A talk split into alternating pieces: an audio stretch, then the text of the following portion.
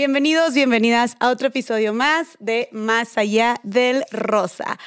Estoy, con mi, estoy aquí eh, en Ciudad de México y tengo conmigo enfrente de mí a una mujeraza que yo conocía a su hermana, pero ella no la conocía. De nuevo, nos acabamos de conocer hace media hora, pero ya nos echamos la platiquita y estoy segura de que esto va a fluir súper chido, conectamos muchísimo y el tema que viene a hablar ahorita, la verdad es que es muy valiente con todo lo que nos va a contar y con todo lo que ha vivido.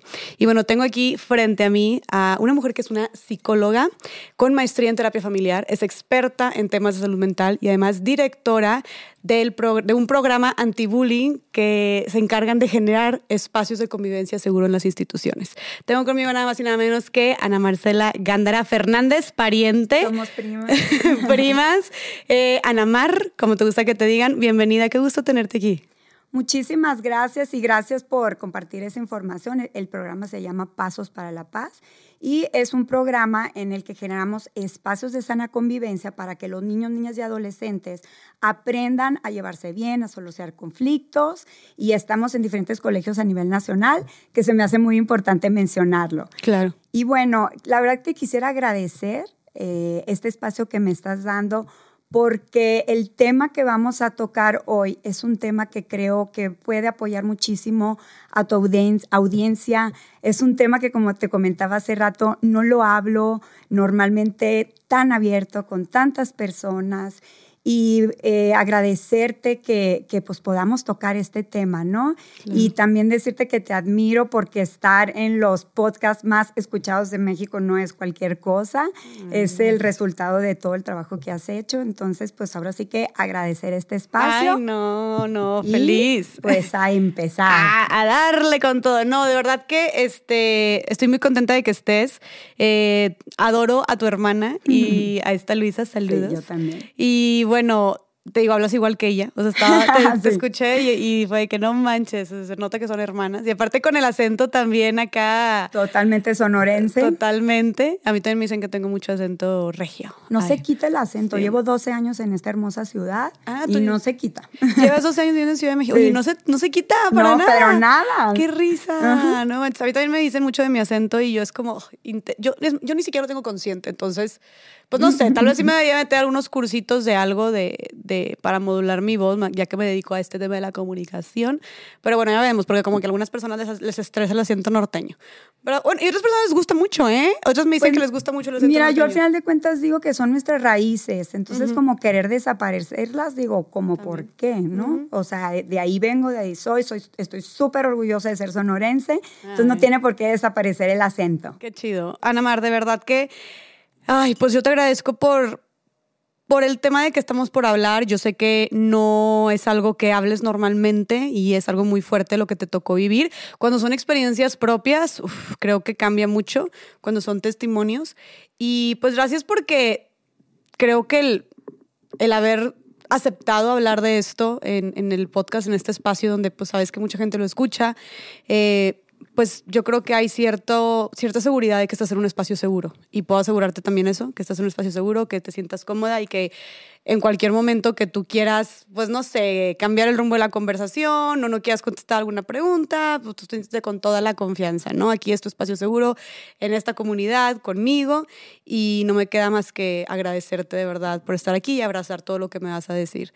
De verdad que qué gusto tenerte. Y más porque íbamos a hablar de otro tema. Así es, y lo cambiamos. Y lo cambiamos, porque tú me dijiste, siento que este tema es súper necesario. Y yo que estoy súper de acuerdo contigo.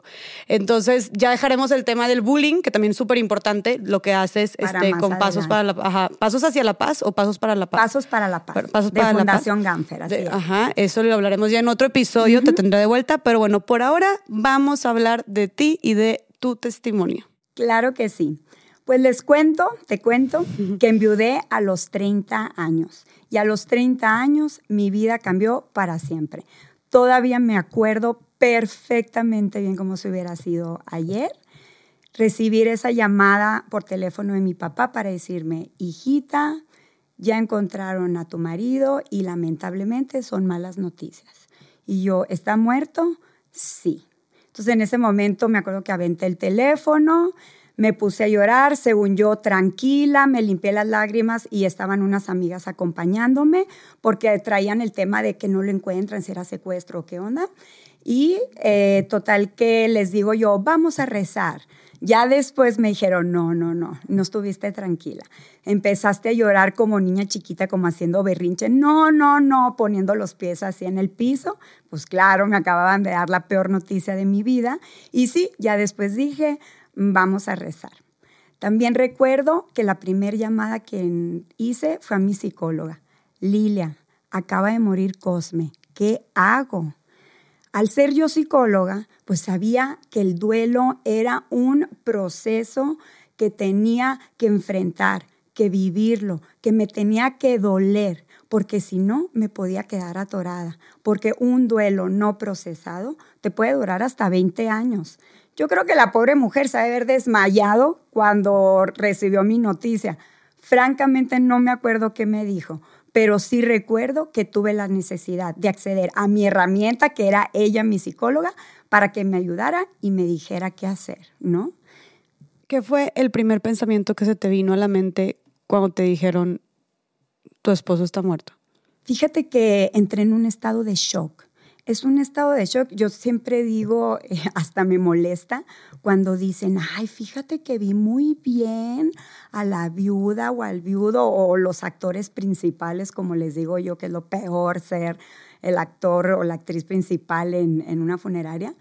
Y, y, me molesta que digan, lo vi muy tranquilo, la vi muy tranquilo. Y digo, no, están en shock, porque ¿qué pasó? Yo entré en un estado de shock que no sabía, no entiendes, no entendía yo qué estaba pasando. En eso una amiga se acerca y me dice, oye, em, ¿qué le vamos a poner? Y yo, ¿para qué? Pues para velarlo. Y yo, ah, sí. Entonces empiezo a tomar esas decisiones de dónde velarlo qué ponerle y yo saco el mejor traje que tenía colgado el hombre en el closet, saco la camisa más bonita, todavía le doy la camisa interior y le digo, es que a él le raspa esas camisas, le saco calcetines, cintos, zapatos, lo mejor que tenía para que se viera bien para su funeral. No estaba captando, porque además él eh, murió en una ciudad que está a 40 minutos de donde nosotros vivíamos, nosotros vivíamos en Los Mochis. Entonces venía, se llevaban la ropa y luego, oye, pues que dónde los velamos. Entonces empezó a pasar todo este proceso que estás en un completo shock de no saber qué está pasando, de no estar captando. Y tan es así que, por ejemplo, yo en ese momento no fui a, a la morgue a identificar el cuerpo. A mí no me tocó identificar el cuerpo, le tocó a una persona muy cercana a él que trabajaba con él. ¿Y eso fue porque tú no quisiste o porque le pidieron a alguien más? Ni siquiera se me ocurrió. Entonces yo estaba ahí en Los Moches con mis amigas que me habían dado la noticia, mi familia este, volando para acompañarme porque ya les habían dado la noticia también y ni siquiera se me ocurrió. Al día siguiente, cuando me entregan el, el más bien, el cuerpo embalsamado me lo entregan ya hasta en la noche. Al día siguiente, como yo ya no me atreví a tocarlo, porque ya no era él, ya era un cuerpo completamente frío, no lo pude abrazar. Simplemente le toqué el pelo, porque el pelo es lo único que no pierde su propiedad. El cuerpo sí, o sea, ya no es tu ser amado, la expresión les cambia.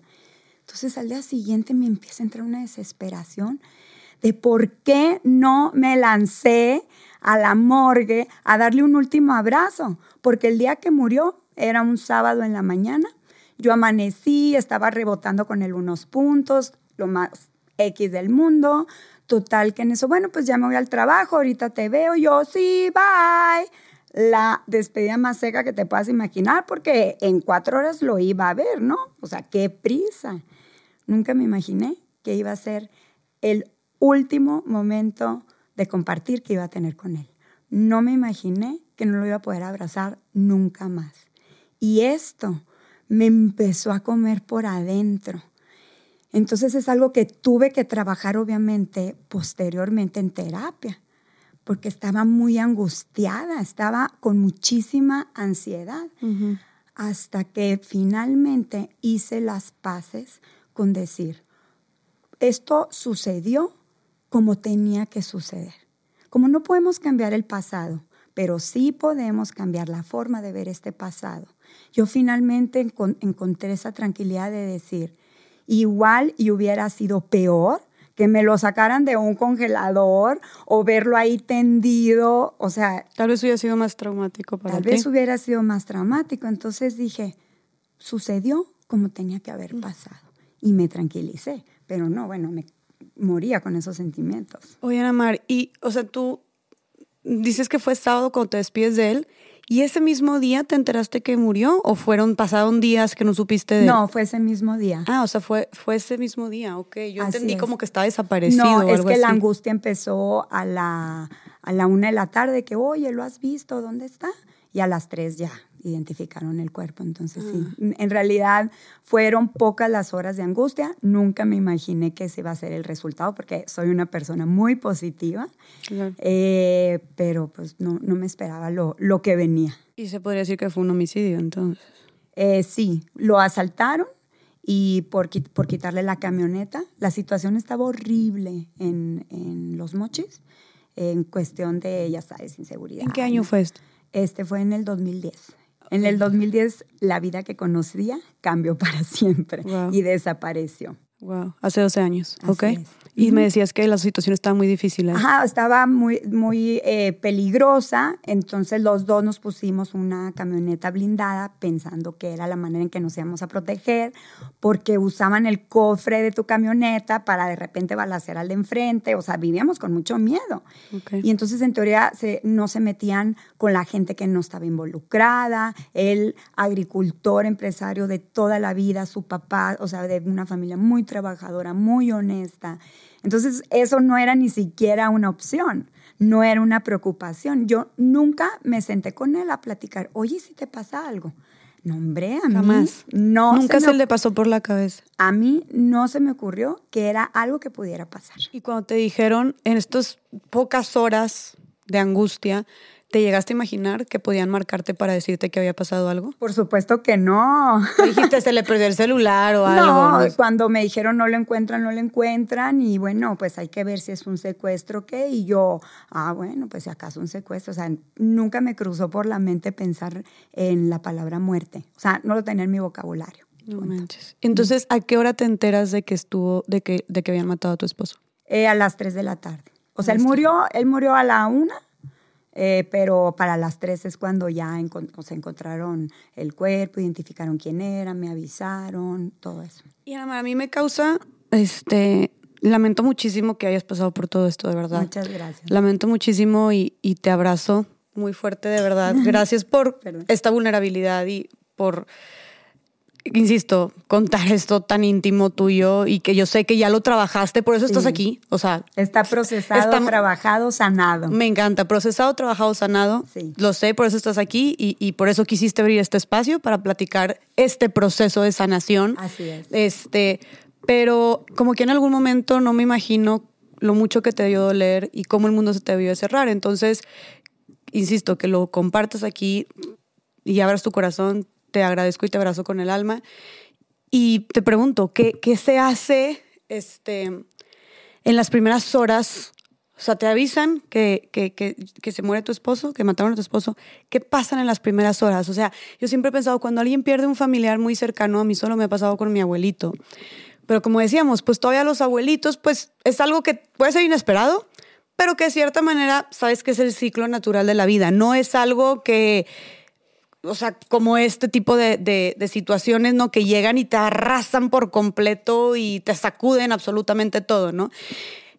¿Qué haces en las primeras horas cuando pierdes a alguien querido? O sea, es como, bueno, entonces le voy a avisar a la gente, me voy a tirar a llorar, voy a pensar, me voy a cambiar de ropa, me voy a bañar. O sea, ¿qué haces? Oye, ya son las, entonces ceno y me duermo. ¿Qué, qué hiciste tú? Mira, eh, para mí el tener a mi familia cerca fue la diferencia. Y tú no estás en posición para tomar decisiones. Entonces siempre es bueno que alguien más agarre este liderazgo por ti. en mi caso, llegó mi mamá y mi hermano, el más grande, somos seis, una familia numerosa, entonces la verdad que tengo un entourage divino. Entonces llega mi mamá, mi hermano el grande se va a la ciudad donde él todavía pues lo estaban preparando como para ver ¿qué onda por allá? Yo aquí con mi mamá, mi mamá luego, luego, tengo de verdad que a la mejor mamá del mundo, entonces mi mamá, consíganme esto, consíganme aquello, y entonces se puso luego, luego a poner orden. Ok. Yo creo que mis amigas han de haber descansado cuando llegó mi mamá, ¿no? Sí. Y, y más que pensar en, en qué haces, porque todo eso tiene que, que fluir, ¿no? Que la funeraria, la misa, y a nosotros en la casa se nos hace muy importante tener misas bonitas, con música, con flores, la gente te lleva comida, ahí yo, yo digo de broma el, el care package, que hoy en día lo hago si, si muere el ser querido de alguna persona cercana a mía, les mando comida porque a mí me sirvió mucho, ¿no? a ti te sirvió mucho que te mandaran comida. Muchísimo que me mandaran comida porque tienes visita, porque no tienes tiempo para cocinar, no tienes ánimo para cocinar. Claro. Entonces, la verdad es que te ayuda muchísimo que te estén mandando comida. Entonces, como que esos primeros días son muy borrosos. En realidad, todo esto, y, y, y, y estás con este tema de, ok, murió, ya no está, ya no estaba al lado de mi cama, ¿no? Pero eh, de todas maneras, el cerebro se tarda en captar. Yo te puedo decir que por ahí a los dos, tres meses es cuando mi cerebro ya captó, porque yo las primeras dos semanas abría el ojo y decía, ay, sí pasó, no fue una pesadilla. O sea, eh, o por ejemplo tomaba el teléfono porque me va a marcar. No, no me va a marcar. O sea, como que tu cerebro te traiciona porque estás acostumbrada a una rutina, ¿no? Qué Entonces, fuerte. como que lo, lo difícil empieza ya que pasan estos primeros, primeros días. Entonces, ahí es cuando ya empieza este trabajo propio, porque existen estudios que se han hecho en los últimos siete años de la psicología, en la psicología cognitiva, que nos dice que si tú tienes una visión negativa de ti misma, es un factor determinante para que se presenten trastornos psicológicos como la ansiedad, como la depresión, como el estrés, como tener problemas mm, este, con tu pareja, con personas. Y nos dice también, o sea, de, de relacionarte con personas, y nos dice también que la clave para salir, salir adelante es tener una autoestima alta. La clave para sobrevivir las adversidades es este amor propio que tú tienes para tomar decisiones que te ayuden a estar bien, ¿no? Y la realidad es que él ya estaba muerto. Ya, esto pasó. Y yo entonces me encontraba frente a una vida que no me interesaba vivir, porque ese es uno de los síntomas que te sucede, pierdes, es común que pierdas el interés por la vida, ¿no? O sea, tienes que agarrarte de, de algo para decir, ok, esta vida sí vale la pena, eh, pero honestamente a mí me daba igual. Y luego decía, ay, no, no, pobrecitos mis papás, no merecen eso. Y luego mis hermanos se ofenden y nosotros no, ustedes tienen sus vidas. A mí eran mis papás los que decía, pobrecito. Por esto es de que te vieran a ti sufriendo. Pues de que imagínate el inter- el- la pérdida de interés que tenía yo por la vida, ¿no? ¿Y cómo demostrabas eso? O sea, ¿estabas todo el día en cama o nada más estabas aislada? Yo sea, no soy una personalidad que tiendo a tirarme, yo soy una personalidad que soy, voy siempre para adelante, muy luchona. Eh, es más bien el, el que estás en un modo neutral. Se te- a mí hasta se me apagó la luz de mis ojos y me daba igual estar viva o muerta. Y eso sí lo veían mis papás. O sea, no estaban, era hora de comer, comíamos todos. Había que ir a algún lugar, pues íbamos todos. Pero estaba en modo neutral. Y yo soy una persona que ama la vida, ¿no? Claro. Entonces, ¿qué, ¿qué pasó? Pues me encuentro ante esta situación, pero llega este momento donde te das cuenta que tú eres la única responsable de decidir qué tipo de vida quieres. O vas hacia adelante o te atoras, porque para atrás ni para agarrar vuelo, como dicen, ¿no? Ajá. Pero, Y- cuan- perdóname que te interrumpa, pero, o sea, ok, ¿cuánto tiempo estuviste en este, se podría decir, también es muy conocido el término como estabas muerta en vida, por así decirlo, estuve muchos meses. meses. pero porque empecé a, estuve muchos meses, pero mi proceso de duelo lo empecé a trabajar desde el día uno, porque desde el día uno le hablé a mi psicóloga. Lo que pasa es que estaba, estás viviendo todas estas emociones que ahorita más adelante me gustaría mencionar de manera ordenada las diferentes etapas del duelo. Pero sí fueron muchos meses de estar en modo neutral. Yo te puedo decir que al año y medio me vine a Ciudad de México y yo ya llegué al año y medio de que él murió. Y yo ya llegué aquí con mi duelo procesado y trabajado. Pero sí te puedo decir que hasta que viví, empecé a vivir en esta ciudad, regresé a la vida. Dije, ¿qué es esto? Ya se me había olvidado lo que es la diversión, eh, lo que es hacer nuevas amistades, nuevos grupos. O sea, ya, ya estaba bien, claro. pero no estaba todavía en un modo de pleno, quiero disfrutar la vida al máximo. ¿no? Otra vez motivada y con ganas de vivir. Así es, porque luego al principio tendemos a preguntar, ¿por qué?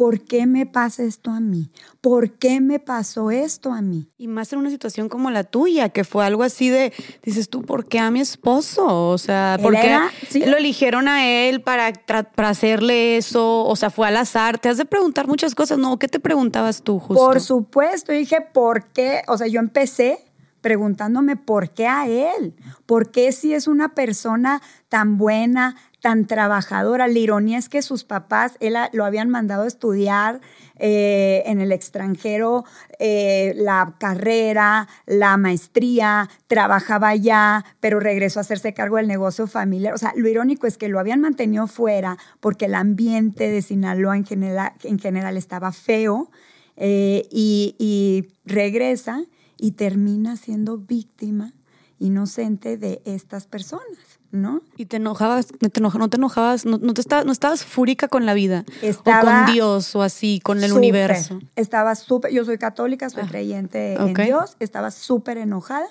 y eh, me sirvió mucho que me dijera, que me dijera una persona, te puedes enojar con Dios, se vale, Él te va a entender, Él te lo perdona. Entonces, dejé de preguntar el por qué, porque me di cuenta que no, no hay respuesta Nadie te va a decir, porque esto y aquello. Porque además, eh, ya ves que, que, hay un libro que se llama Why Bad Things Happen to Good People. O sea, yo dije, oye, yo soy una persona buena, mi familia es una persona buena, hacemos el bien, hacemos labor social, él era una persona buena, su familia también, o sea, ¿qué pasó aquí, Diosito? me fallaste. claro. Diosito universo, como le quieras decir, ser superior, me fallaste. Y, no es cualquier falla, o sea, te, te arrebataron a la persona, a tu compañero de vida. Mi compañero de vida, o sea, me arrebataron al hombre que yo en ese momento había decidido que iba a pasar el resto de mi vida con él, con quien iba a formar una familia. Estaba profundamente enamorada de él. Era lo que te iba, o sea, estabas, en ese momento tu, su matrimonio, tú estabas feliz, o sea. Sí, duré súper poquito, llevaba año y medio apenas, estaba yo en la etapa de ya nos habíamos acoplado,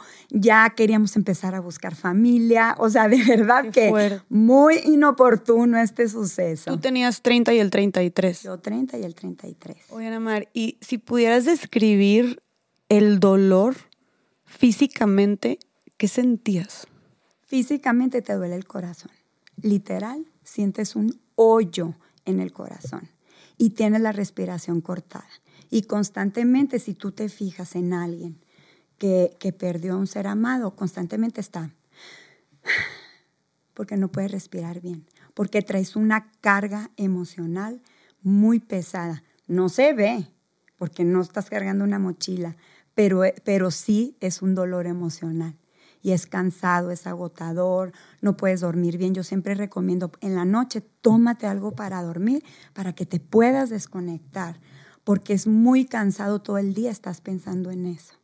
Y sabes que me gustaría agregar que, mm, ahorita que mencionaba, que, que, me ponía a pensar el por qué, sí me gustaría compartir con, con tu audiencia que en el momento yo cambié el por qué al para qué, me cambió la visión. Porque el para qué te da una nueva visión. El para qué es encontrar el propósito de para qué tú tuviste que vivir eso. Y hoy en día yo le digo belleza colateral. Hay una película que se llama así y me encantó, que la recomiendo que la vean. Y digo, absolutamente todas y, y, y todos y todas las personas este, que experimentamos una pérdida, debemos buscar una belleza colateral. Y esto es tu para qué. ¿Qué vas a hacer ahora con este eh, aprendizaje, con esta experiencia que acabas de vivir? Porque no te puedes poner peor.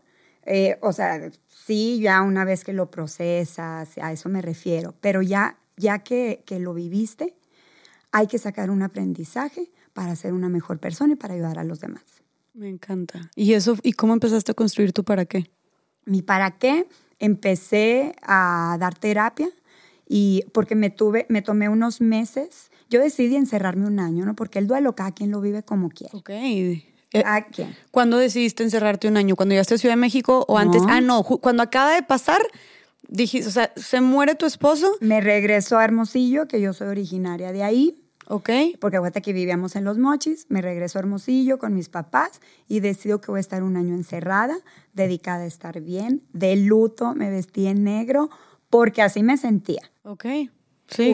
Cada quien como quiera vivir su Obviamente no quiere decir que eso sea la manera correcta. O sea, no hay, hay personas que de repente empiezan a salir muchísimo, hay personas que se esconden en su trabajo, hay personas como yo que deciden aislarse. Yo decidí aislarme de los eventos sociales okay. y me dediqué a estar bien, retomé el empezar a dar terapia porque me di cuenta que en el momento que yo empecé a ayudar a otras personas, en automático me empecé a sentir un poco mejor.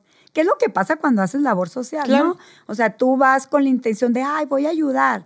Y, la, y quien queda más sorprendido eres tú, porque quien recibe más eres tú.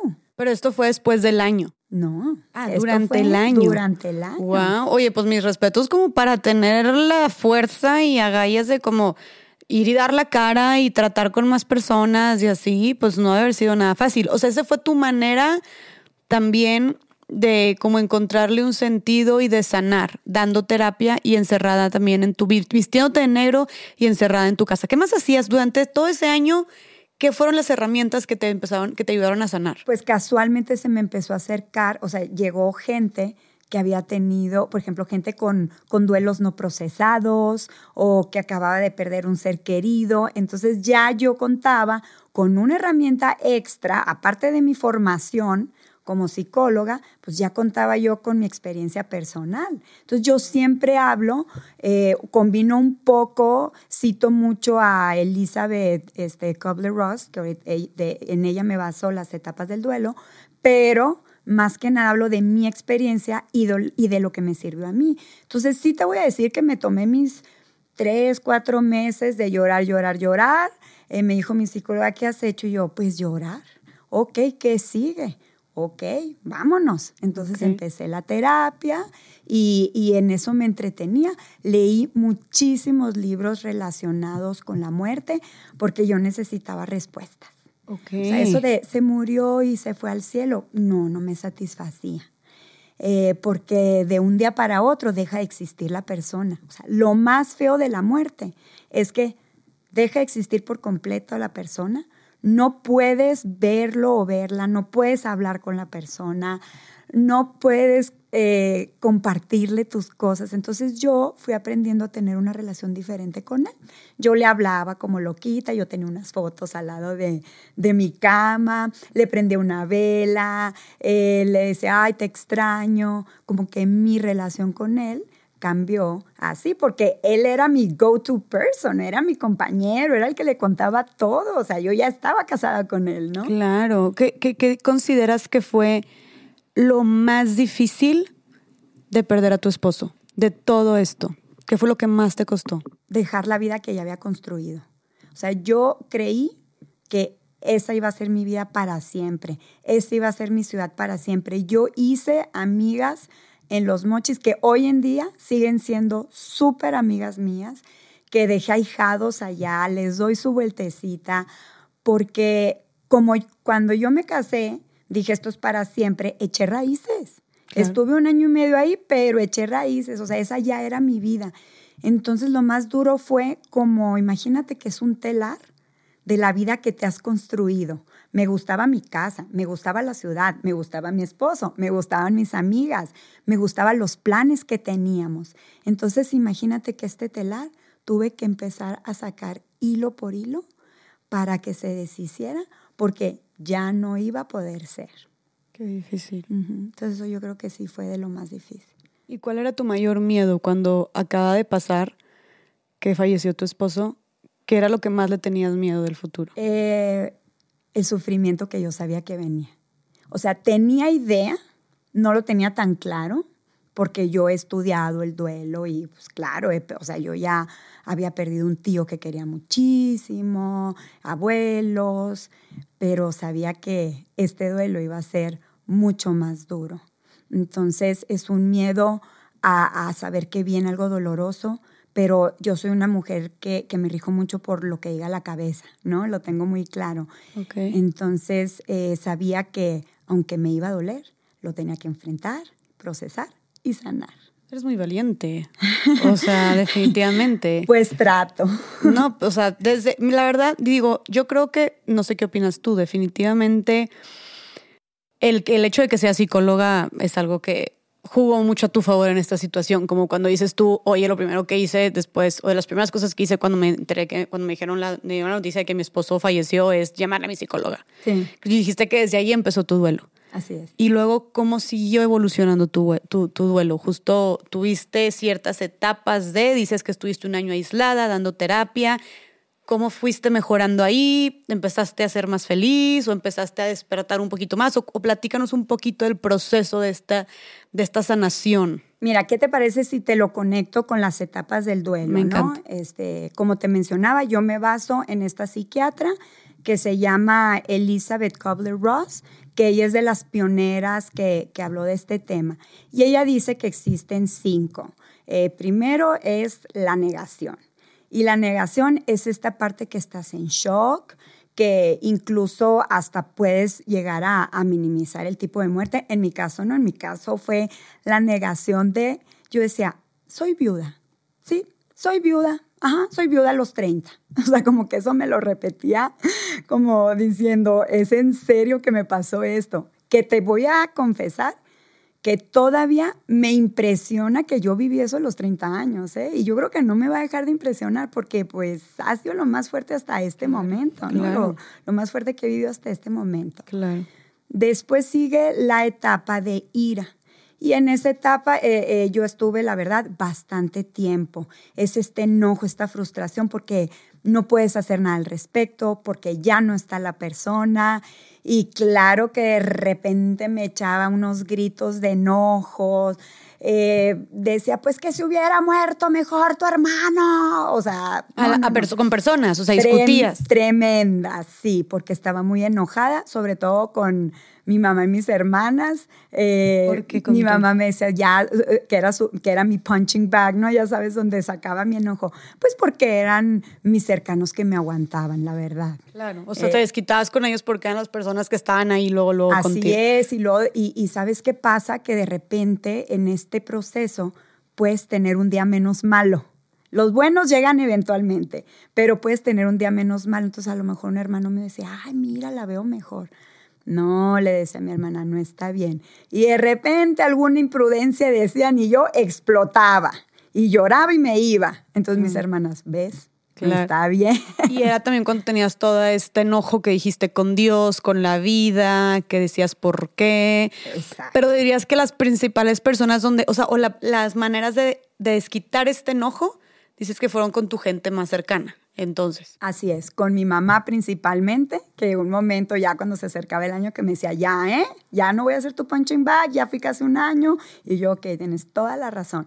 Pero sí, es importante tener una red de apoyo que sabes que te va a aceptar, te va a valorar, que, que aunque tú te sueltes diciendo muchas cosas por enojo, que te entiendan, que estás enojada con la vida por lo que te pasó, que no tiene nada que ver con ellas. Claro, claro.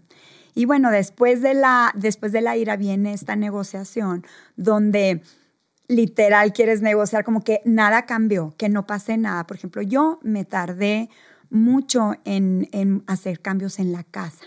O sea, yo con todo y que me fui, me regresé a Sonora, yo iba a los mochis, mi casa se quedó intacta y yo, por ejemplo, cada visita agarraba ropita y me la llevaba Y, luego de repente agarrábamos, ay, no se ve muy vacío, lo regresaba, hasta la próxima.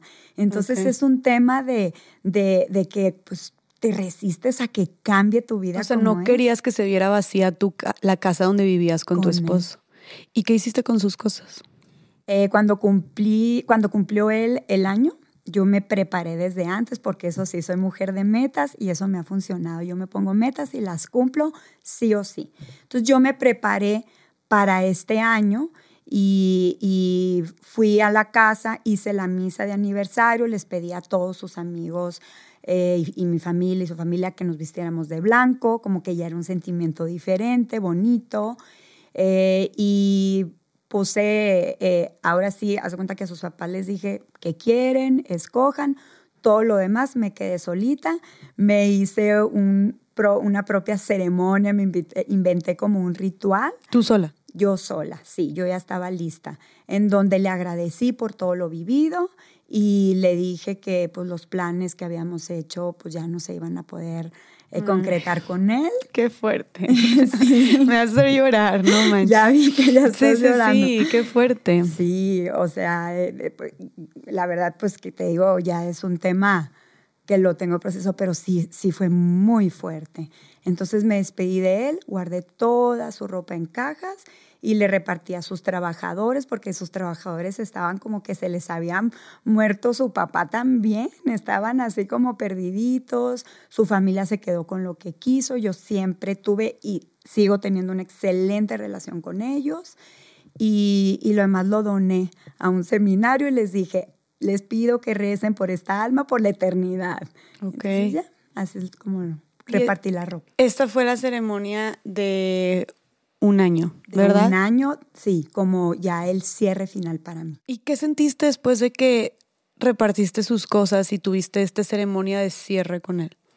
La verdad me sentí bien, porque fue literal un cierre de ciclo, fue terminar de concretar esa sanación que yo ya venía haciendo, mm, fue despedirme de él, de nuestra vida, fue darme permiso para seguir adelante, porque eh, ya se, se cumplía el año y yo me había propuesto que pasando el año ya iba a empezar con mi vida social.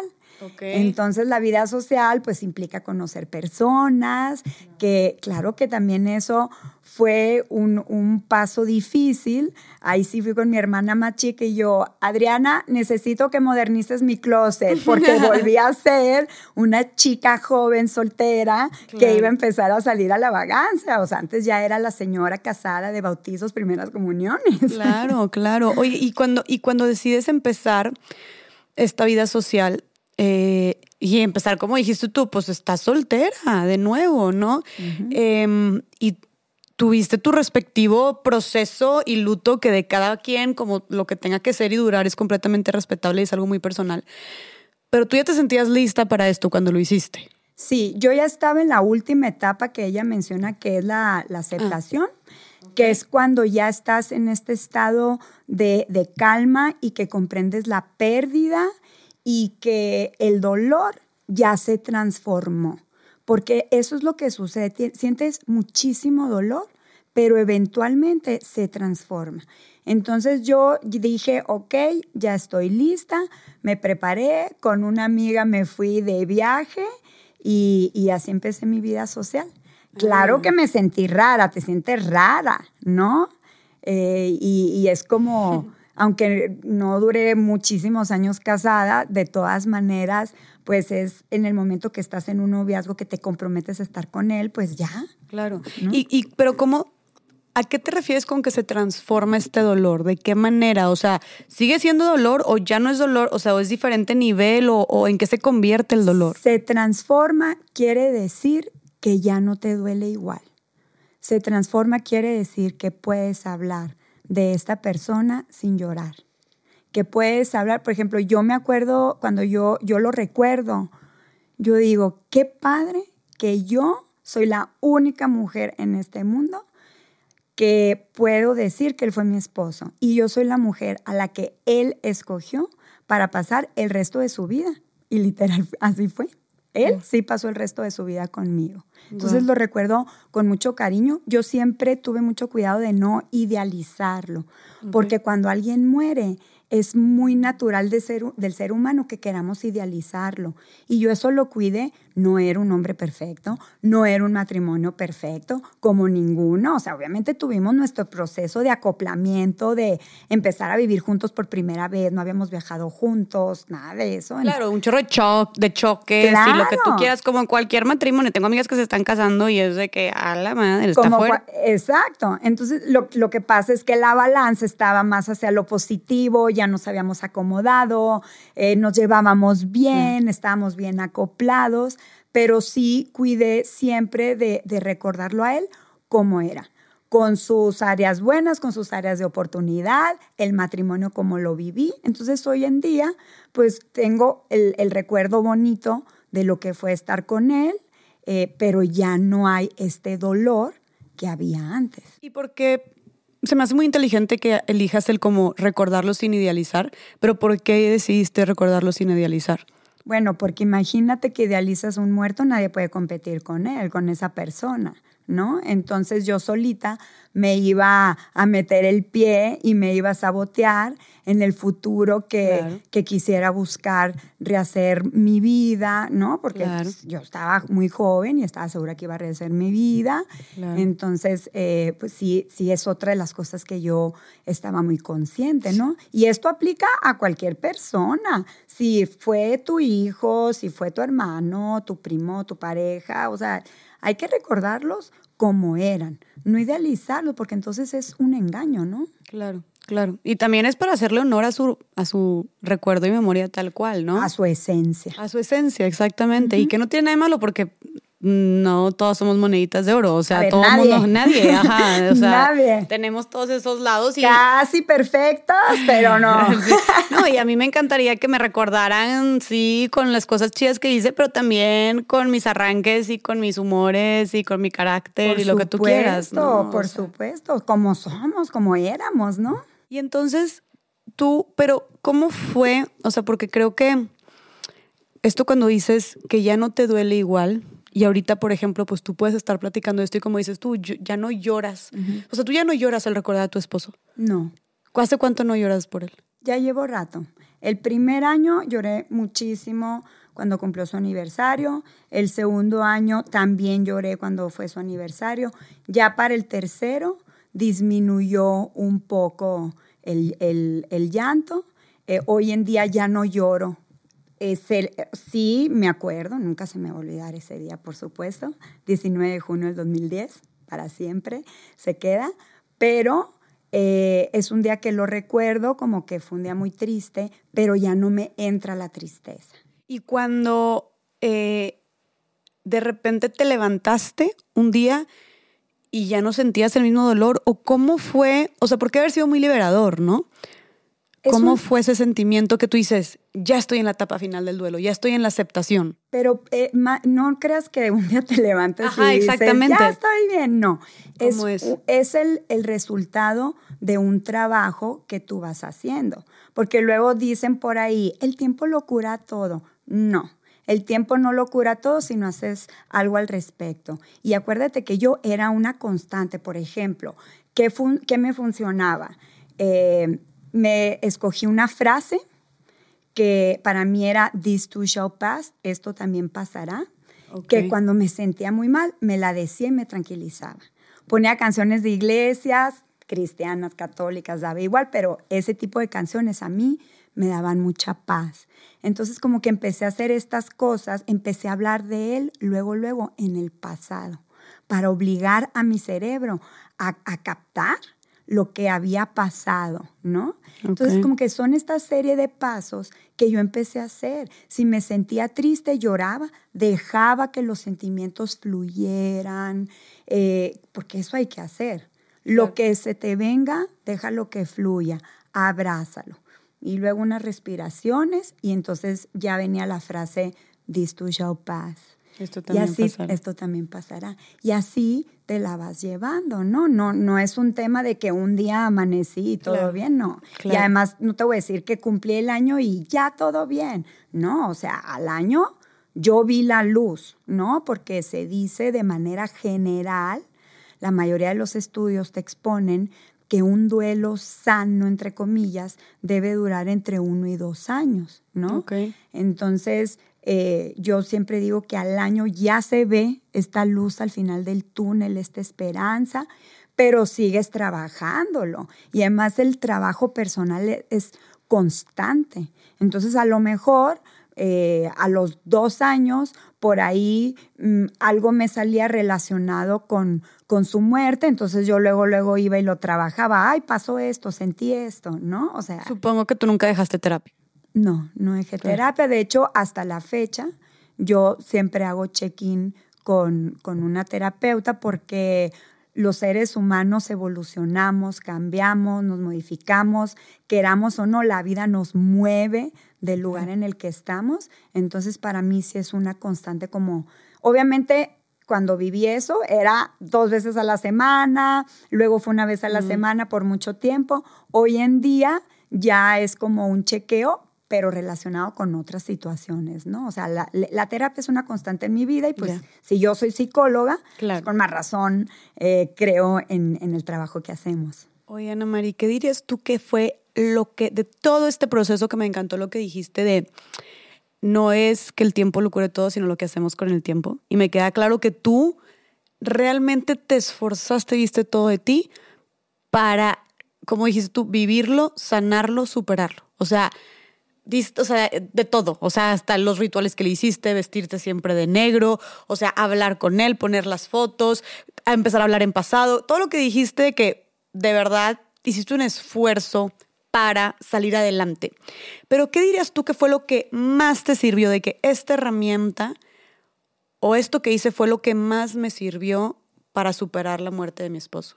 Hay una palabra que seguramente te va a sonar porque de repente así como que se puso muy muy de moda y es la palabra resiliencia. Y esta habilidad es mi favorita y en mi opinión es la que a mí me ayudó a salir adelante porque la resiliencia es la capacidad que posee un individuo de sobresalir o hacerle frente a las adversidades con perseverancia, con tenacidad, yendo siempre hacia adelante. Y las personas resilientes eh, ven la vida de una manera diferente a, a personas que no tienen esta herramienta, porque ellos, por ejemplo, estas personas resilientes, si, viven una tragedia, sacan aprendizaje de esto y, y, quieren maximizar o potencializar ya sus capacidades, ¿no? Y ser todavía mejor. Eh, para estas personas resilientes no existe una vida dura, sino existen aprendizajes. Son estas personas que dices, ¿cómo después de todo lo que ha vivido sigue sonriendo? Pero ¿sabes qué pasa? Es que estas personas saben que ninguna tormenta es eterna. Ninguna tormenta, por más larga que sea, es eterna. Y saben que la calma llegará. Entonces, tres características que son importantes que, que se trabajen para poder desarrollar esta resiliencia es que, primero que nada, sepas aceptar la realidad tal y como es. Así. También otra característica que, estas personas poseen es que eh, la vida tiene un sentido. Y si recuerdas hace rato te dije, me empezó a cambiar todo cuando en lugar de decir por qué, dije, ¿para qué? Porque empecé a encontrar mi sentido, ¿no? Empecé a ayudar a personas que habían vivido lo mismo que yo, le empecé a escribir a viudas, aunque no las conocía, me enteraba, yo, pásame el teléfono, entonces tú no me conoces, pero yo pasé por lo mismo. Hoy en día desarrollé el programa Pasos para la Paz. O sea, como que me he, evolucionado mucho en mi carrera profesional que claro, si tú me preguntas, ¿hubieras igual preferido vivirlo? Claramente no, pero como ya pasó, pues es esta manera de encontrarle este sentido y, y, además agradezco lo vivido porque hoy en día puedo ayudar más. Y más, ya pasó. ¿no? O puedo vivir amargada o puedo vivir positiva, agradecida y tratando de ayudar. Y otra cosa muy importante que de estas personas con resiliencia es que son personas perseverantes, que están ahí, que, que es lo que se proponen, lo cumplen, se ponen metas. Entonces, es, esta es una, una habilidad que a todos nos compete desarrollar. Es como si fuera este músculo que queremos practicar, ¿no? Y, y es aceptar que el cambio es parte de la vida, ir a terapia, mm, saber que no puedes controlar lo que pasó, pero sí puedes controlar tus reacciones, eh, aprender.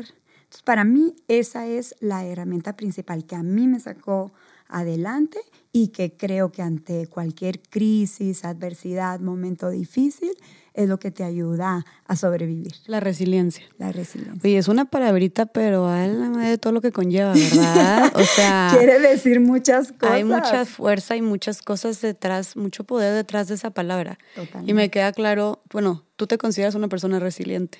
Sí, sí lo soy. Sí lo eres. Totalmente me define, sí. Oye, Ana María, cuando dijiste que, bueno, entonces empiezas a, retomar tu vida social.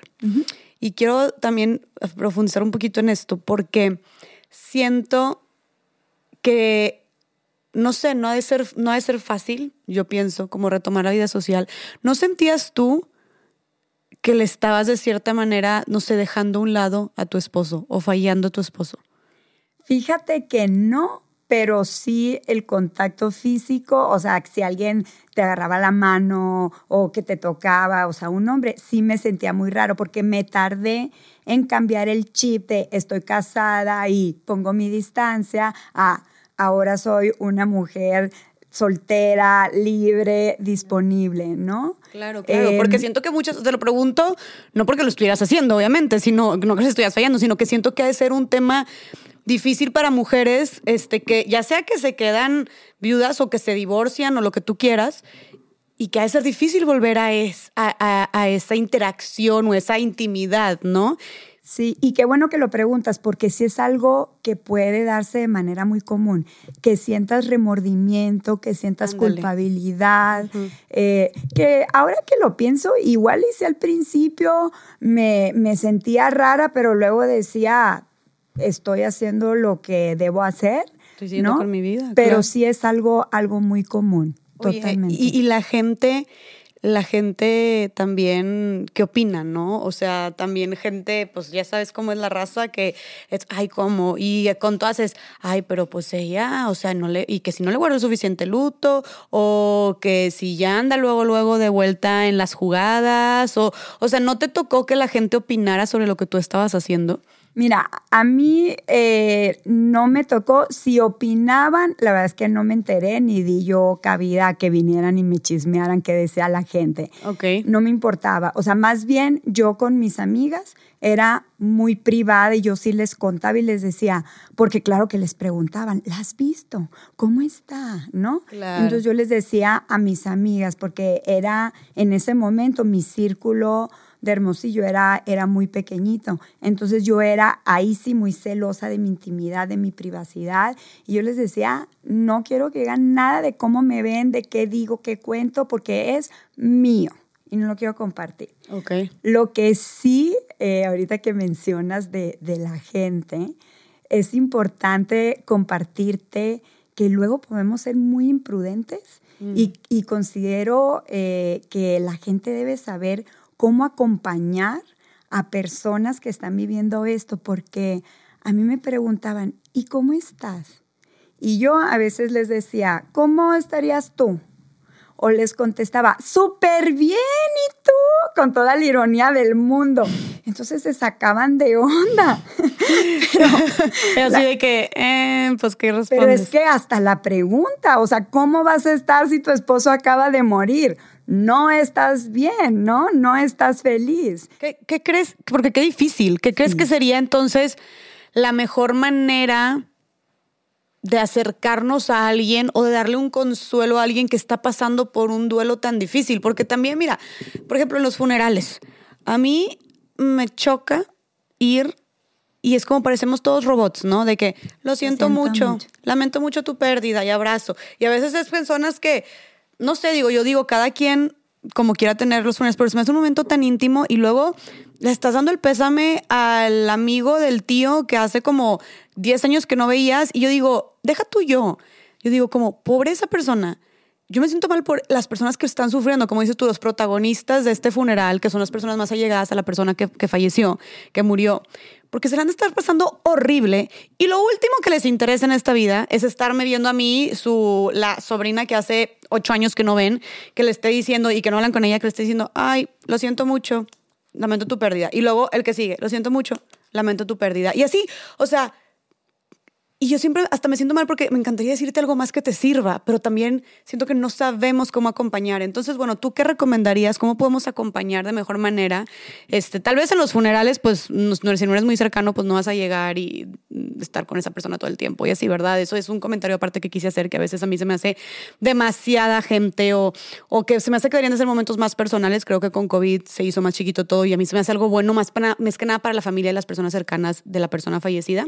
Este porque luego también la gente, oye, yo aquí sacando todo el hate de los funerales, pero luego también la gente parece... Pero no, está sacando un punto importante. No, y ¿eh? parece una kermés después de que, oye, la gente afuera o ahí cerquita donde se están velando, platicando, poniéndose el chisme, en el corriente, las amigas o las tías que no se veían, hija, y de repente yo escucho las risas o los huercos corriendo y yo, qué imprudentes, o sea, hay, una persona que está muerta ahí, que la están velando sus familiares. Por eso yo digo, ¿cuál es la necesidad de que haya tantas personas?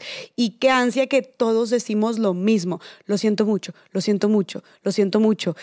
Y la neta, o sea, va a sonar bien feo, pero también hay personas que ni siquiera, hay, de que si yo fuera ella diría, ay, no te creo que lo sientes. De que ni me conoces o ni nos llevamos, ni me sacas. Estás aquí porque tenemos gente, ¿o sabes? Entonces, ay, no sé, yo siento que eso es todo un tema, pero yo sí siento que los funerales deberían de ser, pueden ser muy bonitos y muy significativos, con detalles y lo que tú quieras, pero invitar a toda la familia, vecinos y amigos al funeral, bueno, como cada quien quiera su pérdida. Yo, pensando en mí, si a mí, si yo estoy viviendo un proceso de duelo tan difícil, quisiera estar con mis 10 personas más allegadas y no quiero ver en la cara a nadie. No quiero hablar. Y es más, esas personas que estén conmigo al lado acompañándome, pero no me estés ni siquiera hablando. ¿Me explico? Sí, tocas un tema importante y que además a mí me gusta compartir. Voy a empezar por el tema de los funerales. Eh, definitivamente niños chiquitos no los tienen que llevar y menos si no están relacionados con la persona que está ahí este, tendida. Segundo, sí creo que es una falta de respeto cuando das el pésame y te sales a platicar y hay risas, porque se te olvida, deja tú hay un cuerpo tendido. Hay personas sufriendo por ese cuerpo que está tendido, ¿no? El tema de si van muchas personas o no, yo creo que eso sí depende de la persona. Yo sí creo que agradeces la compañía. Ahora, te voy a decir, el decir lo siento mucho, eso sí, no te ayuda en nada, porque no lo sientes. Si tú no perdiste a tu esposo, si tú no perdiste, no tuviste una muerte muy cercana, este, muy dolorosa, realmente no lo sientes.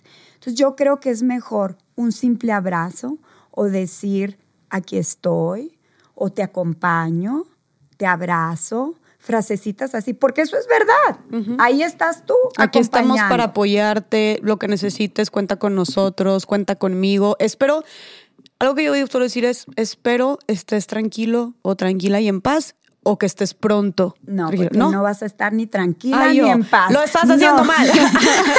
yo no. No, no, no. bueno, o espero que estés pronto. No, no. Ay, tú, no, eso no. Yo no, no, no. Ok, ok, ok. Entonces eso tampoco. Qué bueno que me dices porque yo sí digo eso, porque según yo estaba mejor que él, lo siento. No manches. Ok, bueno, a ver, siempre aprendemos cosas aquí en este podcast. ok. No, mira, yo la verdad que, por ejemplo, si, si hay más oportunidades, si, si digo, no hay palabras que puedan expresar. Okay. Eh, sé que no hay palabras que te pueda decir, que te pueda ayudar en este momento que estás viviendo de tristeza, pero quiero que sepas que aquí estoy, que entonces puedes echarte como un rollito así. Pero si es un abrazo porque hay una fila de 100 personas atrás de ti, literal, te abrazo, te acompaño, aquí estoy. Sí puedes decir lo que se te ofrezca, pero en lo que se te ofrezca, pues no siempre lo vas a pedir. O sea, no te compliques con, espero que encuentres paz en tu corazón, porque pues esa paz no llega luego, luego, ¿no? Se tarda. Ok.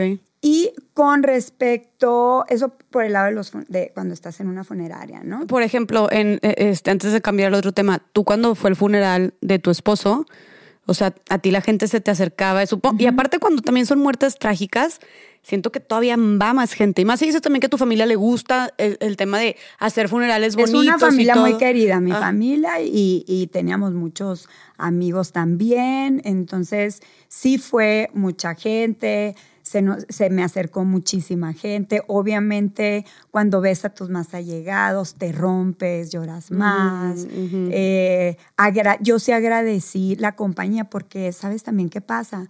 Si, por ejemplo, personas que tú crees que, que están más cercanas o que esperas más de ellos, y no responden como tú hubieras querido si te sientes mal. Es que eso sí, también está difícil porque tal vez tú dices, es que no viene mucho al caso que yo vaya, pero luego dices, bueno, pero es que tal vez, es que creo que depende mucho de las personas, tal vez para esa persona sí signifique mucho que vayas tú. O sea, o, es bonito ver, ay, esa persona no creí que vendría, gracias por venir, qué bonito. Y te voy a compartir una frase eh, que el papá de una amiga mía le dijo a mi amiga, mi amiga se la dijo al resto del grupo porque estaban dudosas si ir o no ir, y su papá le dijo, más vale ser imprudente que indiferente.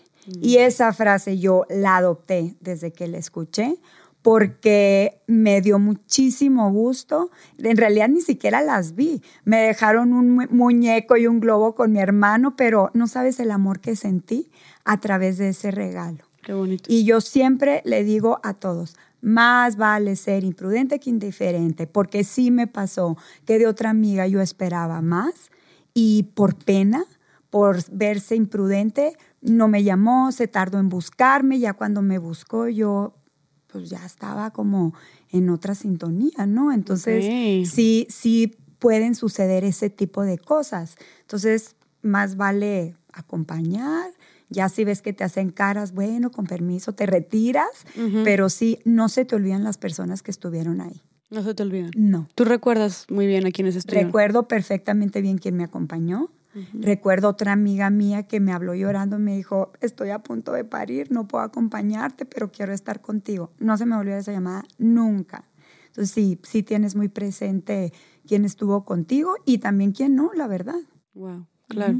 Ok, qué bueno que lo mencionas, porque sí, aquí destruimos los funerales, o sea, pero no, qué bueno que tú mencionas, tú como una persona que ya pasó por algo así, este, mm, tal vez también el llamado es, ok, si te invitan, o si, si, también creo que ya es muy personal, o sea, tal vez puedes hablar desde el tema personal de que yo, por ejemplo, quisiera, si muere alguien muy cercano a mi familia, un funeral muy chiquito, o sea, que organizáramos un funeral muy chiquito, pero ya sí la gente te invita a ti, extiende una invitación, lo ponen en el grupo de WhatsApp, vamos a estar velando, sharara. Ah, entonces obviamente estás invitado, obviamente esperan que vayas. Entonces ahí puedes ir, pero como dices tú, aplicar las palabras que estás diciendo, la prudencia, el respeto, este, en temas de los comportamientos, las conductas ahí dentro. Exacto. Y nada, tomar mucho eso en cuenta, porque si llega a pasar mucho luego todo lo que dijimos de las kermeses. Totalmente. Oye, luego dijiste lo que ah, el acompañamiento. El acompañamiento. Sí, el acompañamiento posterior, por decirlo así.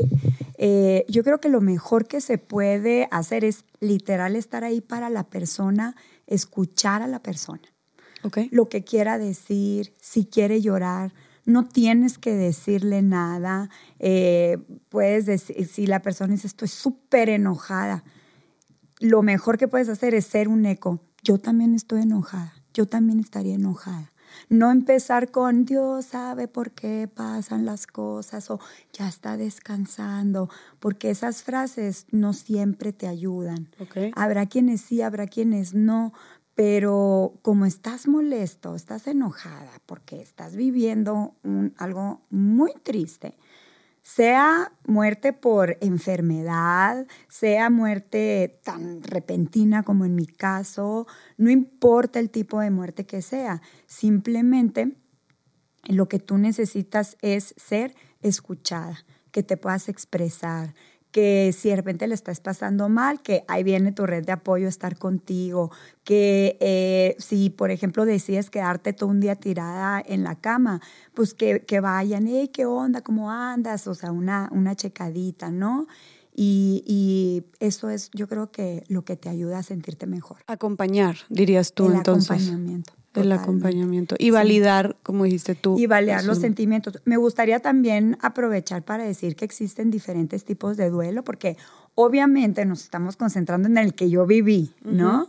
Pero existen duelos como las mujeres que pierden bebés, que este es un duelo muy difícil porque eh, cuesta trabajo ser empáticos ante este tipo de, de pérdida y, es muy dolorosa. Obviamente están todos estos feminicidios que estamos viviendo, todas estas familias que se están quedando sin su ser querido.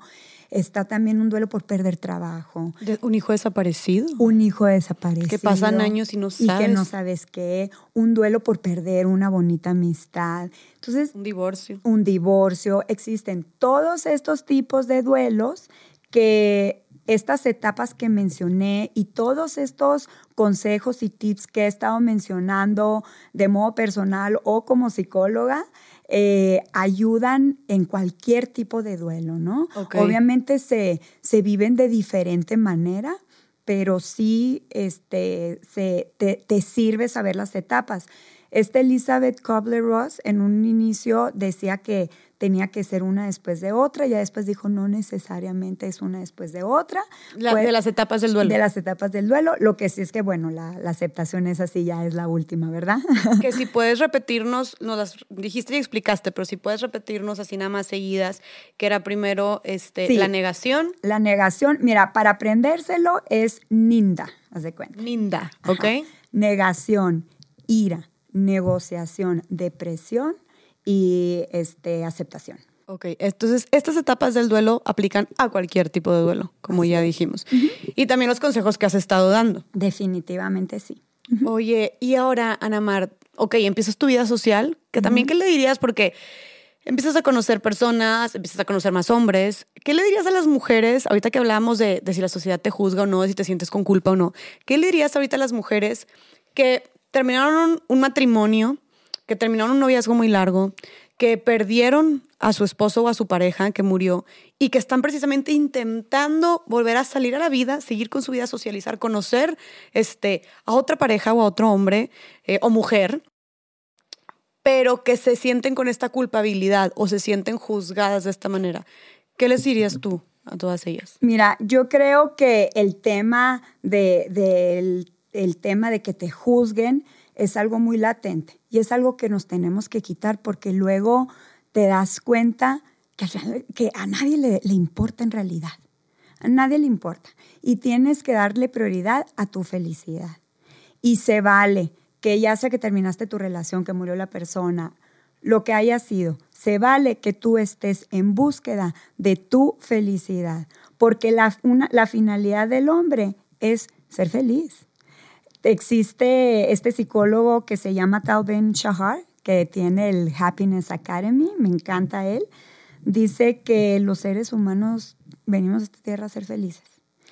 Y la felicidad obviamente tiene que ser construida por nosotros mismos y debe ser una felicidad obviamente este, que te lleve eh, por un camino adecuado, ¿no? No hay que distorsionar el tema de esto me hace feliz, ¿no? Sino que se vale tú perdiste una relación, se vale buscar una nueva, se vale rehacer tu vida, se vale volver a ser feliz, se vale retomar los planes que a lo mejor tenías con esa otra persona que ya no se concretaron, ¿no? Te lo mereces.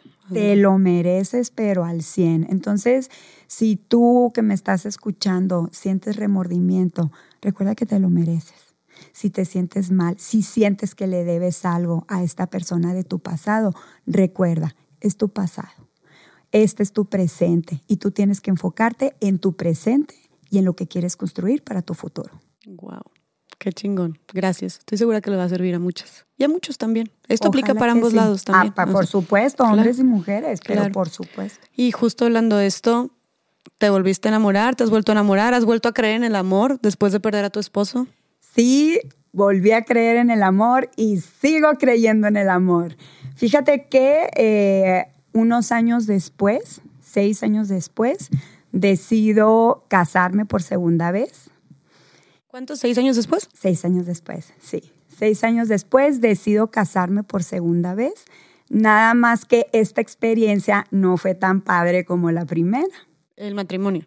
Ujú. Ok, Este matrimonio no fue tan bonito como fue mi primer matrimonio. ok. Entonces eh, me caso, empiezo mi, mi etapa de matrimonio y de repente llegó un momento que yo me estaba asfixiando en ese matrimonio. La verdad, fue muy mal matrimonio. ok. Pero ahorita que decías del tema social, no sabes cómo me pesaba el imaginar, primero fui viuda y ahora voy a ser divorciada. ¡Qué horror! Ok. Pero decidí que mi amor propio ganaba y decidí que yo merecía una vida mejor. Y no me importó el- lo que fueran a decir y decidí que no, no se valía que yo estuviera viviendo ese infierno.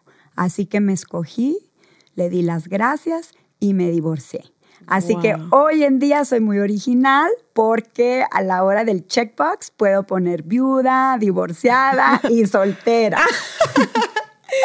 Oye, pues aplausos por eso, por y salir de un lugar sigo donde... creyendo en el amor. El amor es hermoso. Wow, wow, Sí. te reconozco mucho. Oye, pero qué fuerte. O sea, entonces podrías decir que lo que más te pesaba de salir de ese infierno, como lo llamaste tú de matrimonio, era el tema social. O sea, la Me cuestión. pesaba muchísimo, no sabes cómo. Y podrías decir que aguantaste más tiempo ahí del que hubieras aguantado por esta presión social. Mira, eh, me pesó mucho la presión social, pero yo creo que lo que más me pesó es que decía, o sea, para mí el matrimonio pues es para toda la vida, ¿no? Entonces dije, bueno, el primero me lo quitaron, pero este, al primero yo no escogí o no decidí que se lo llevaran, ¿no? Ese me caía bien. Sí, fue algo completo. Me caía bien.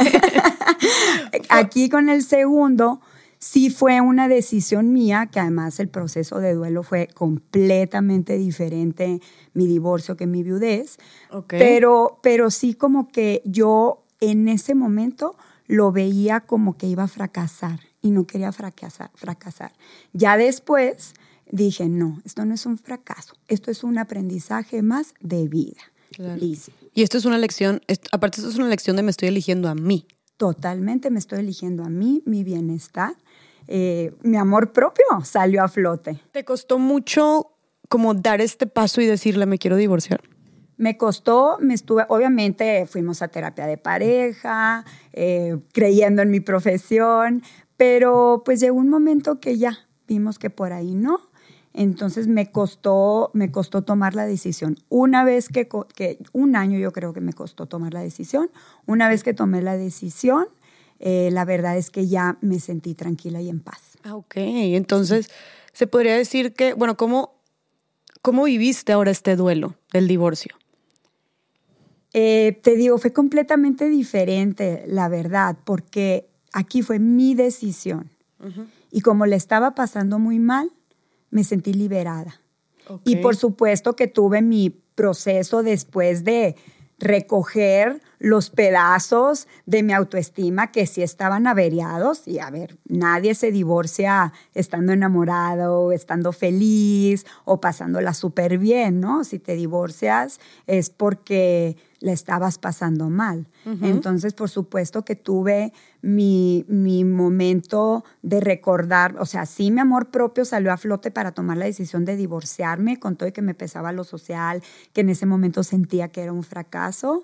Sin embargo, eh, cuando tomé la decisión, pues sí tuve que, que ponerle resistol a estos pedacitos de mi autoestima que se habían dañado, ¿no? Claro. ¿Y cómo trabajaste eso? Igual en terapia, eh, reconociendo mi responsabilidad, porque claro que los divorcios siempre es de dos, reconociendo mi responsabilidad, sacando aprendizaje, estando segura de qué es lo que no quería volver a repetir o a qué no estaba dispuesta a exponerme. ¿no? Entonces fue un proceso de otra vez valorarme, de ver lo que soy como mujer, lo valiosa, lo inteligente, lo simpática, carismática. Nah, no, no, no, pero claro, sí resiliente. resiliente, esta resiliencia, Valiente. este amor a la vida, esta valentía, este valor que tengo como Claro. mujer, ¿no? Entonces fue otra vez como voltearme a ver, reconocérmelo, empoderarme y sentir bien otra vez y vámonos, empieza el caminito. De regreso a la vida otra vez. Oye, qué fuerte. Eres una mujerona. Estamos trauma. Por favor, oigan ahí, pónganle los comentarios. De verdad, Ana Marlo, valiente, fuerte y mujerona que es, lo resiliente. Estoy en shock con esto, ¿eh? No, muchas gracias. No, qué lindo. No, porque yo no sabía, yo nada más sabía la parte de, tu esposo, no sabía esto otro. Oye, no, neta, tienes que tener muchos ovarios, de verdad, muchos ovarios para todo esto. Te lo reconozco un chorro. ¿Y qué le dirías tú a las mujeres que saben que ahí no es?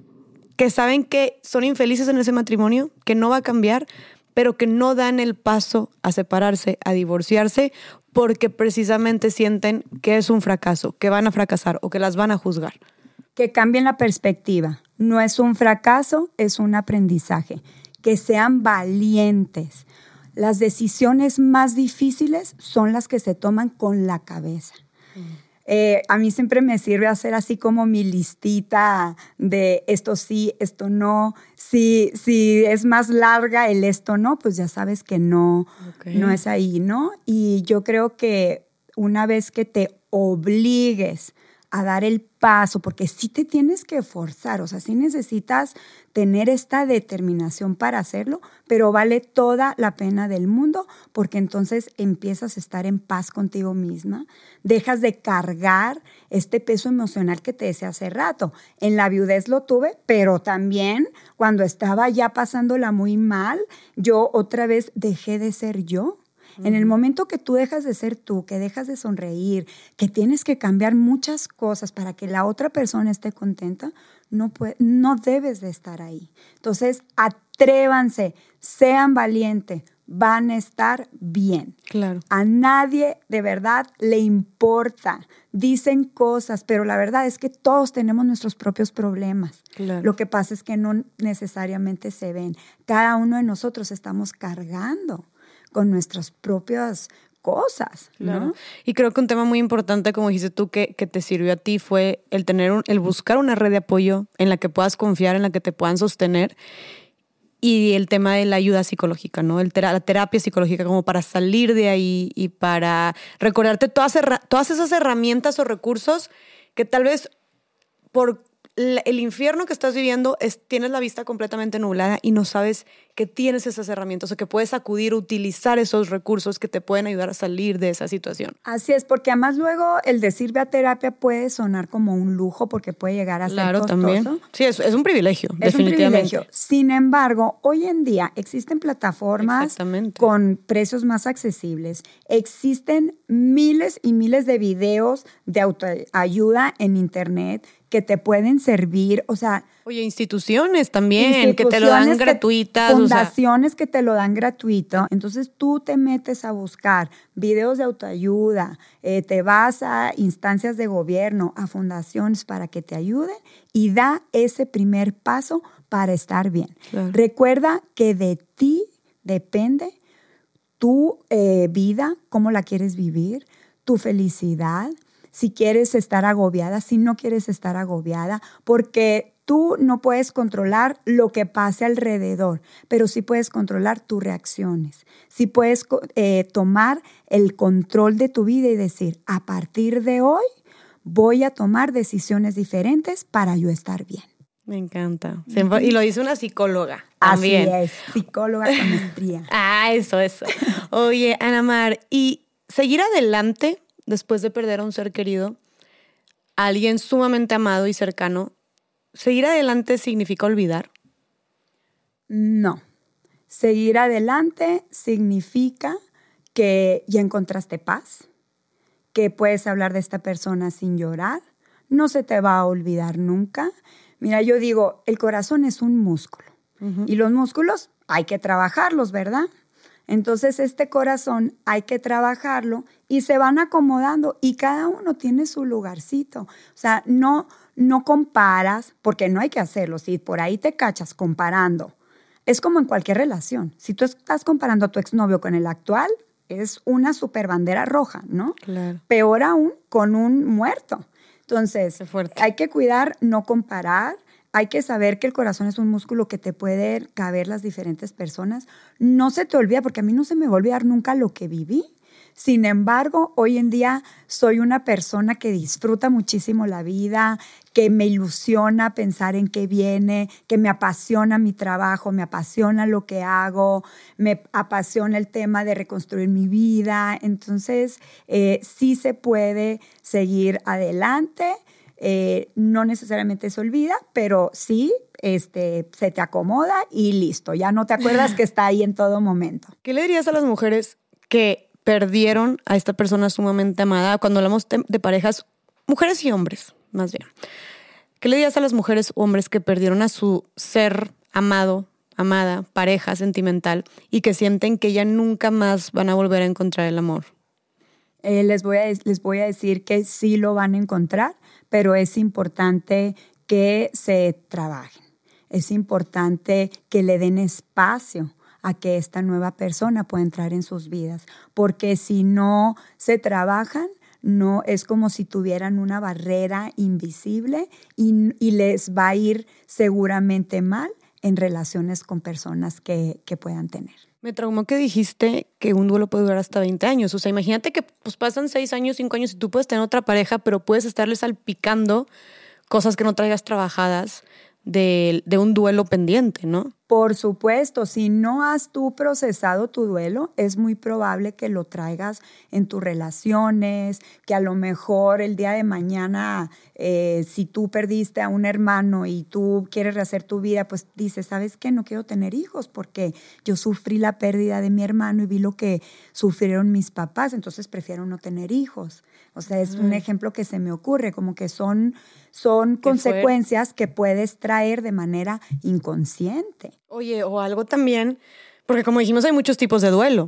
O yo tengo conocidas o amigas que les cuesta mucho creer en el matrimonio ahorita porque sus papás se divorciaron y fue algo sumamente traumático para ellas. Exacto.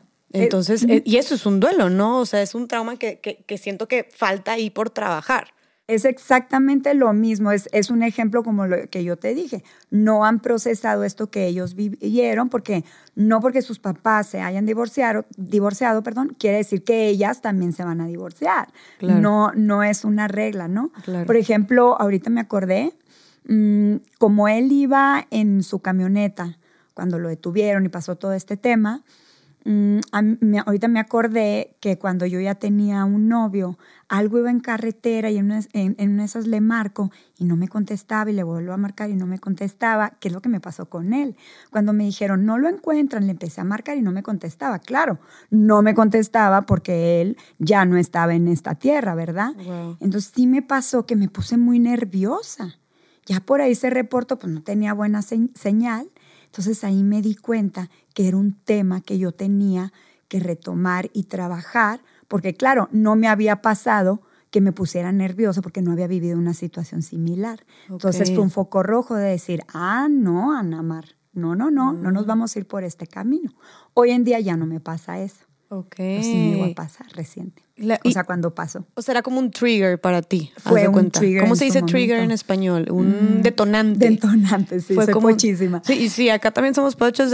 Una disculpa, pero. Sí, una disculpa. Fue un detonante. Oye, somos del norte, ¿eh? O sea, también es. es. muy normal esto. Oye, pero bueno, fue un, o sea, un detonante. Y hacía de pasar con muchas cosas, ¿no? Que de repente o alguien te dice algo yo me acuerdo también que también, o sea, con un exnovio que tuve, me acuerdo que una amiga me dijo una palabra y exploté. Y yo era que traía muchas cosas que no tenía trabajadas. Claro. Y entonces pueden pasar, te pueden decir una palabra, puedes ver una escena, una película, puedes que alguien no te conteste el celular y ¡pum! explota, ¿no? O sea, y, puede pasar hasta años después, ¿no?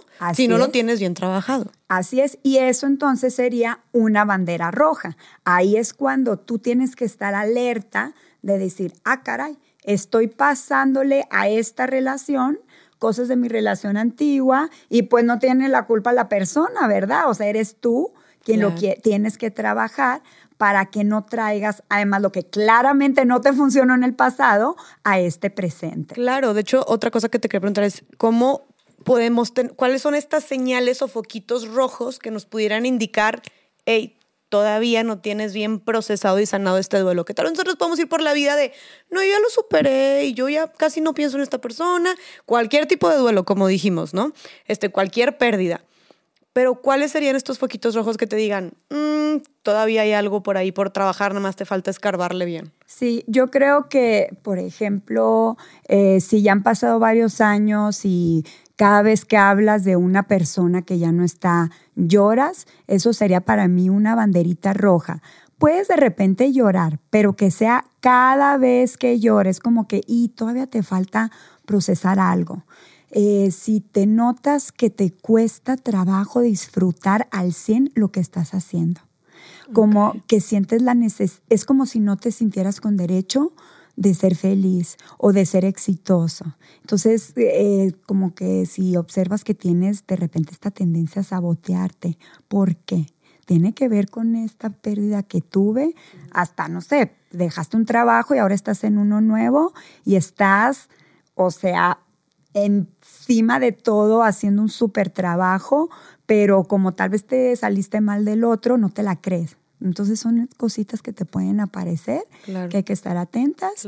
Y, yo siempre digo trabajarlas porque todo es trabajable. Simplemente necesitas querer hacerlo y echarle muchas ganas. Tú le echaste muchísimas ganas. Oye, Ana Mar, que siento que no hay de otra. no, pues sí. O sea, o la otra es ser infeliz y miserable por el resto de tu vida. No, no, es opción. Ajá, esa no es una opción, ¿no? Eso no es una opción viable. La vida es bonita. Oye, y después de todo este dolor que tú pasaste, después de una situación tan dolorosa y tan traumática, ¿se puede volver a ser la misma persona? Mm, no, yo creo que al contrario, eres una versión mejorada de ti misma. Mejorada, dirías tú. Totalmente, porque si el haber perdido a un ser querido o cualquier pérdida fuerte que, hayas vivido, ¿te quedaste igual? Entonces, ¿qué aprendiste? Entonces no te moviste del lugar. La vida te obligó a que te movieras y tú te resististe y no hiciste nada al respecto. No, al contrario, tienes que mejorarte. Yo, uno de mis aprendizajes es hoy en día valoro más la vida y trato de tener alrededor mío personas que me suman, que me quieran, que yo las quiera. De verdad que conflictos, eh, no me gusta ser parte de ellos. Eh, y no es que vada conflictos, sino que el, yo creo que hoy en día, siendo una mujer adulta, escojo con quién sí quiero estar, con quién no si una persona cercana a mí es de esas personas negativas que, hasta me cansan, digo, no, o sea, ya, ya, doy mucha terapia gratis, muchísima, a mis amigas, a amigos, y lo hago con muchísimo gusto.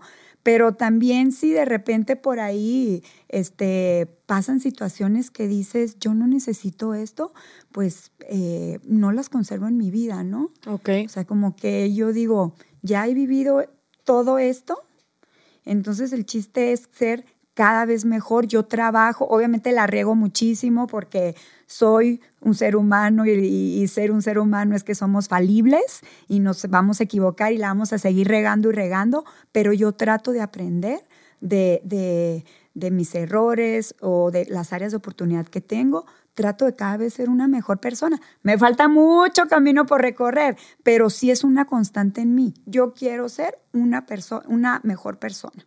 No sé por qué me da la impresión que con todo esto que me dices, y no te conozco profundamente, pero bueno, aunque mira, aunque mira. Creo que ya con esta platiquita me conoces bastante. O sea, literal, abrí todo. Sí, sí, sí. O sea, de que hola, mucho gusto. Y por cierto, aquí te va. Me divorcié, todo. No, no, de por eso te digo que agradecida infinitamente porque no solamente te hablas conmigo, sino también con la comunidad, la gente que te está escuchando, que a final de cuentas tú lo haces por un bien mayor, porque sabes o sea, creo que haber pasado por esto hace que puedas tú empatizar o entender lo que, como tú dijiste, cuando dices, lo siento mucho, tú no sabes lo que esta persona está sintiendo, pero tú sí sabes, porque tú, tú estuviste ahí.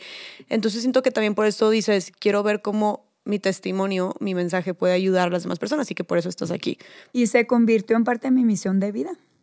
Era lo que te iba a decir, que siento que ahora eh, a pesar de que llevo poco de conocerte, en las últimas dos horas diría yo, em, pienso que tú ves la vida después de todo esto como una, como que valoras mucho la vida, ¿no? Como que te veo y platicas y te ves como hay que gozar la vida y hay que ver el lado bueno y hay que chingarle y, y, también este sentido de, de, hay que hacer algo con lo que tenemos, ¿no? O sea, es lo que me da la impresión y yo diría, no sé qué opinas tú, pero que mucho es resultado de todo lo que te tocó vivir. Definitivamente sí. Eh, bueno, de entrada yo soy la del medio y siempre digo que de nacimiento no traje nada especial, porque soy la cuarta de seis hijos, ya había dos hombres, ya había una mujer y llegué yo. O sea, sí me tocó el nombre de mi mamá, que eso fue así como un regalo extra. Ah. Entonces, eh, yo creo que por de entrada mi número de nacimiento, o sea, ser la cuarta, ser la del medio, ya tres características de ser luchona. Sí, lo que me ha tocado vivir me ha forjado. No te voy a decir que no tengo momentos malos, tengo días de decir, estoy muy cansada. O sea, ya, ya no quiero más aprendizajes. O sea, sí me pasa, ¿eh? Porque pues, oye, ha estado, ha estado difícil. Pero me, lo, me permito sentirme así un ratito. Un ratito de decir, sí, puedo estar cansada, puedo estar harta, eh, la lucha es, es pesada. Y después, ok, vámonos otra vez para adelante. Entonces creo que eso me, me ayuda mucho, ¿no? El permitirme esos momentos vulnerables y decir, ok, ya pasó, vámonos para arriba. Y eso es algo que tú tenías muy consciente desde el día uno, como tú dijiste, me, se me cae muy grado que dijiste, lo que tenía miedo era lo que se venía.